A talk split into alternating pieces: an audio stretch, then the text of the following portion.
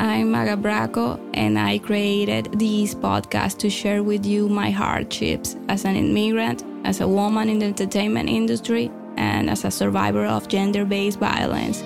My intention is to psychoeducate, inspire, and motivate you to conquer the most important relationship in your life the relationship with yourself.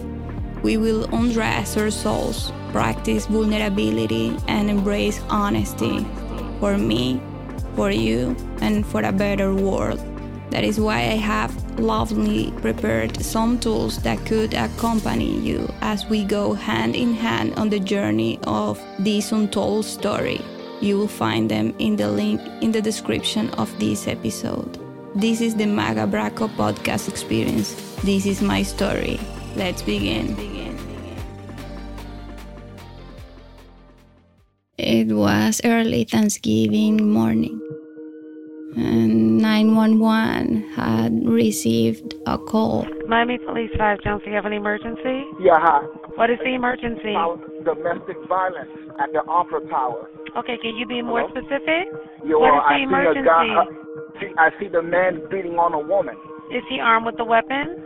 He's not armed with a weapon, but she is Does she bleeding. need- she needs a um, cops to come down here. Okay, so the police are care coming. The police are coming. That I was at my building's lobby with two strangers, an ambulance, paramedics, being questioned by police, freezing to death, shivering, and in pain.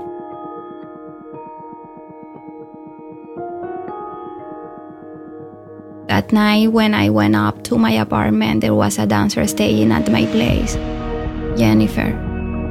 She healed my wounds a little, and she was a great witness to that and many other crimes. But a few hours later, she was leaving to Puerto Rico, and I was left alone. I had to cover the mirrors. I didn't even want to see myself. I didn't know how to tell my family in Venezuela. I was ashamed. Thanksgiving night came, and while everyone was celebrating and giving thanks, I was totally lost in fear. That night, I slept with a knife next to my bed because I knew he may come back. I wondered how many keys to my apartment will he have? How many more will he have stolen? Worst of all, my building was making the process of changing my lock very slow and complicated. The next few days, I had severe pain in my face and head. I held on for two days. On the third day, I couldn't stand the pain anymore and I was getting very dizzy. I was hospitalized. A ringing in my ears accompanied me for many days. I had difficulty breathing and sometimes I felt dizzy. At that moment, I felt more alone than ever. In another country, scared to death, Uh, struggling to sleep. The night of the crime, I sent his mother a photo of the police report and photo of me. I wanted her to see how her son had disfigured me. I wanted her to know that I was willing to seek justice. So I mentioned to her that he would regret having done this harm to me. Thinking that was the best lesson. The truth was that I was very naive. They don't regret anything, but that is something I understand today. Her response was, Yo sé que pasó lo que pasó entre ustedes, eso a mí no me interesa. No presiones cargo contra Shelham, por favor. No le jodas la vida. Yo sé que te jodió la vida a ti, pero yo te aseguro que él no va a volver a joderte más nada. She also offered me money to drop the charges. There was zero empathy on her part. There was never a how do you feel? Do you need to go to a hospital? Nothing. To my rescue came Fabiola, a wonderful maracucha. She was a stranger who became my big sister. A friend of a friend told her my story, and there she was. She took me out of my house. She knew I wasn't safe there. What a spectacular woman. Without even knowing me, she helped me a lot. And Lorraine, my old friend, was also there, firm, at the foot of the canyon. In the coming week, I succeeded in introducing a restraining order. I was determined to continue with the case. The Miami Dade police asked me to contact them as soon as I knew of his whereabouts in order to proceed with his arrest, since he lived in another Florida county, and for that reason, they couldn't arrest him at his address at his home due to a matter of jurisdiction. I decided to leave my apartment for a while because I didn't feel safe at all. While I was in hiding, he was partying with zero remorse and talking about God on social media. It is somewhat ironic to see how people who act like this in an abusive, violent, and humiliating way talk and use the name of God and the Bible to show another mask to society. There was a show coming up that I had with Maluma. It was on December 5th, 2015, at the Marlins Stadium. He already had a restraining order and a case of violence. He couldn't and shouldn't come near me. Meanwhile, I was in hospitals injecting steroids and using a lot of ice to lessen the disfigurement I had on my forehead. I also had extensive difficulty breathing. There are still after effects of that.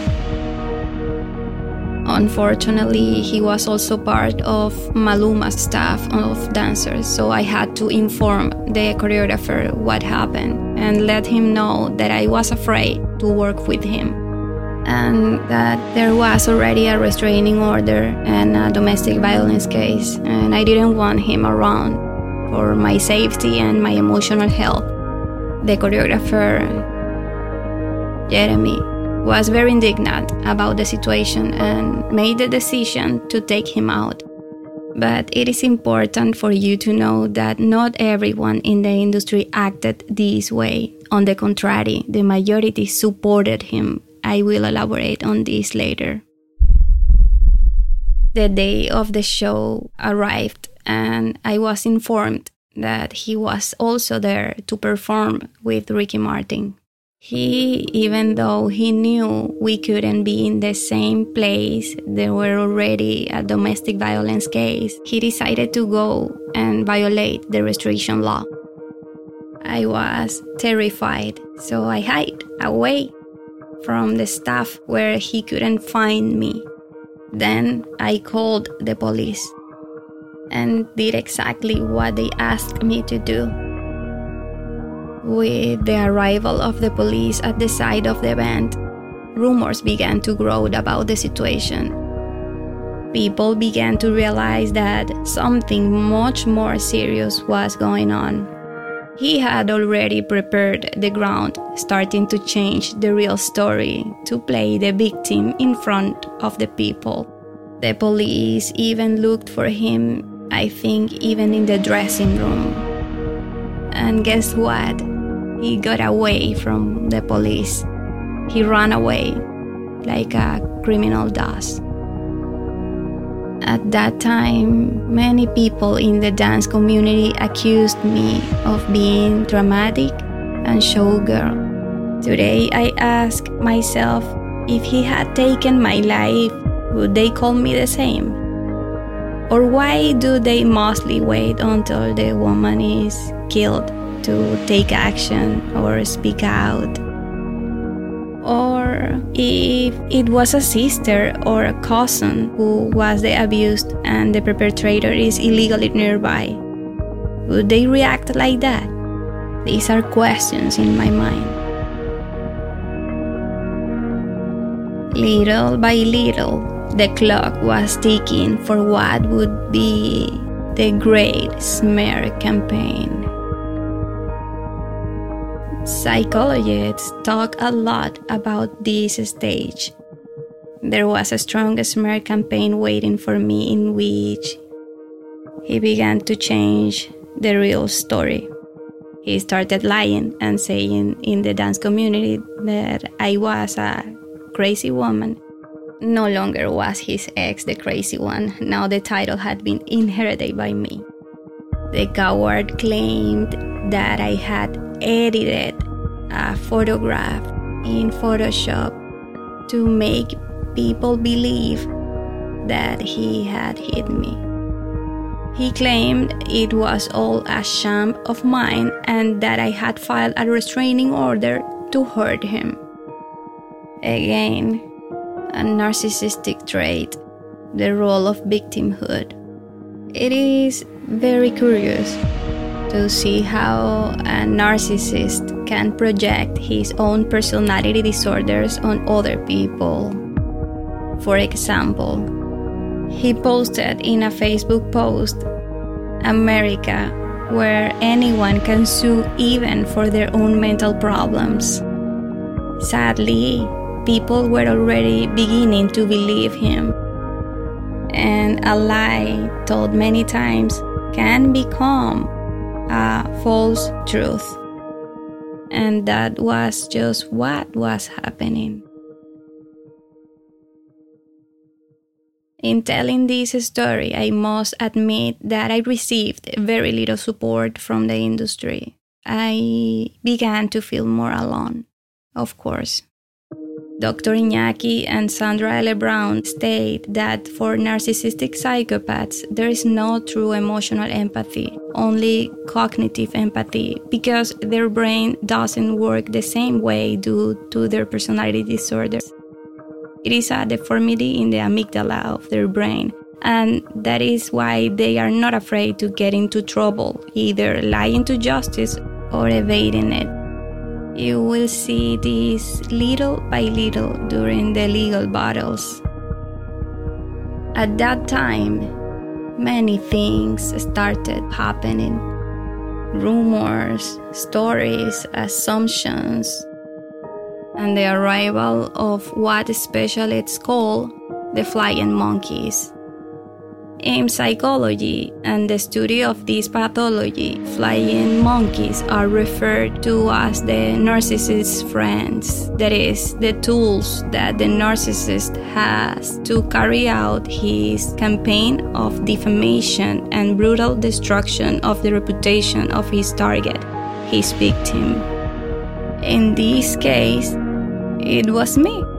At that moment, with a case of violence on my shoulders, plus hundreds of stories and hypotheses that were circulating and gaining traction in the industry. I had to reflect and seriously question whether remaining silent was ideal because his lies were slowly becoming a false truth. I realized that my silence was going to be the grave of my dignity. I was going to lose my jobs because the artists I worked for, as well as the choreographers and talent agency directors, were beginning to believe those lies that covered up his criminal acts. So, I decided to publicly denounce it. My hope was that my industry my work environment, and my employers would do what they could to safeguard the safety of a talent that was victim of a crime. I expected them to do the right thing and speak out against violence. To my surprise, it was quite the opposite.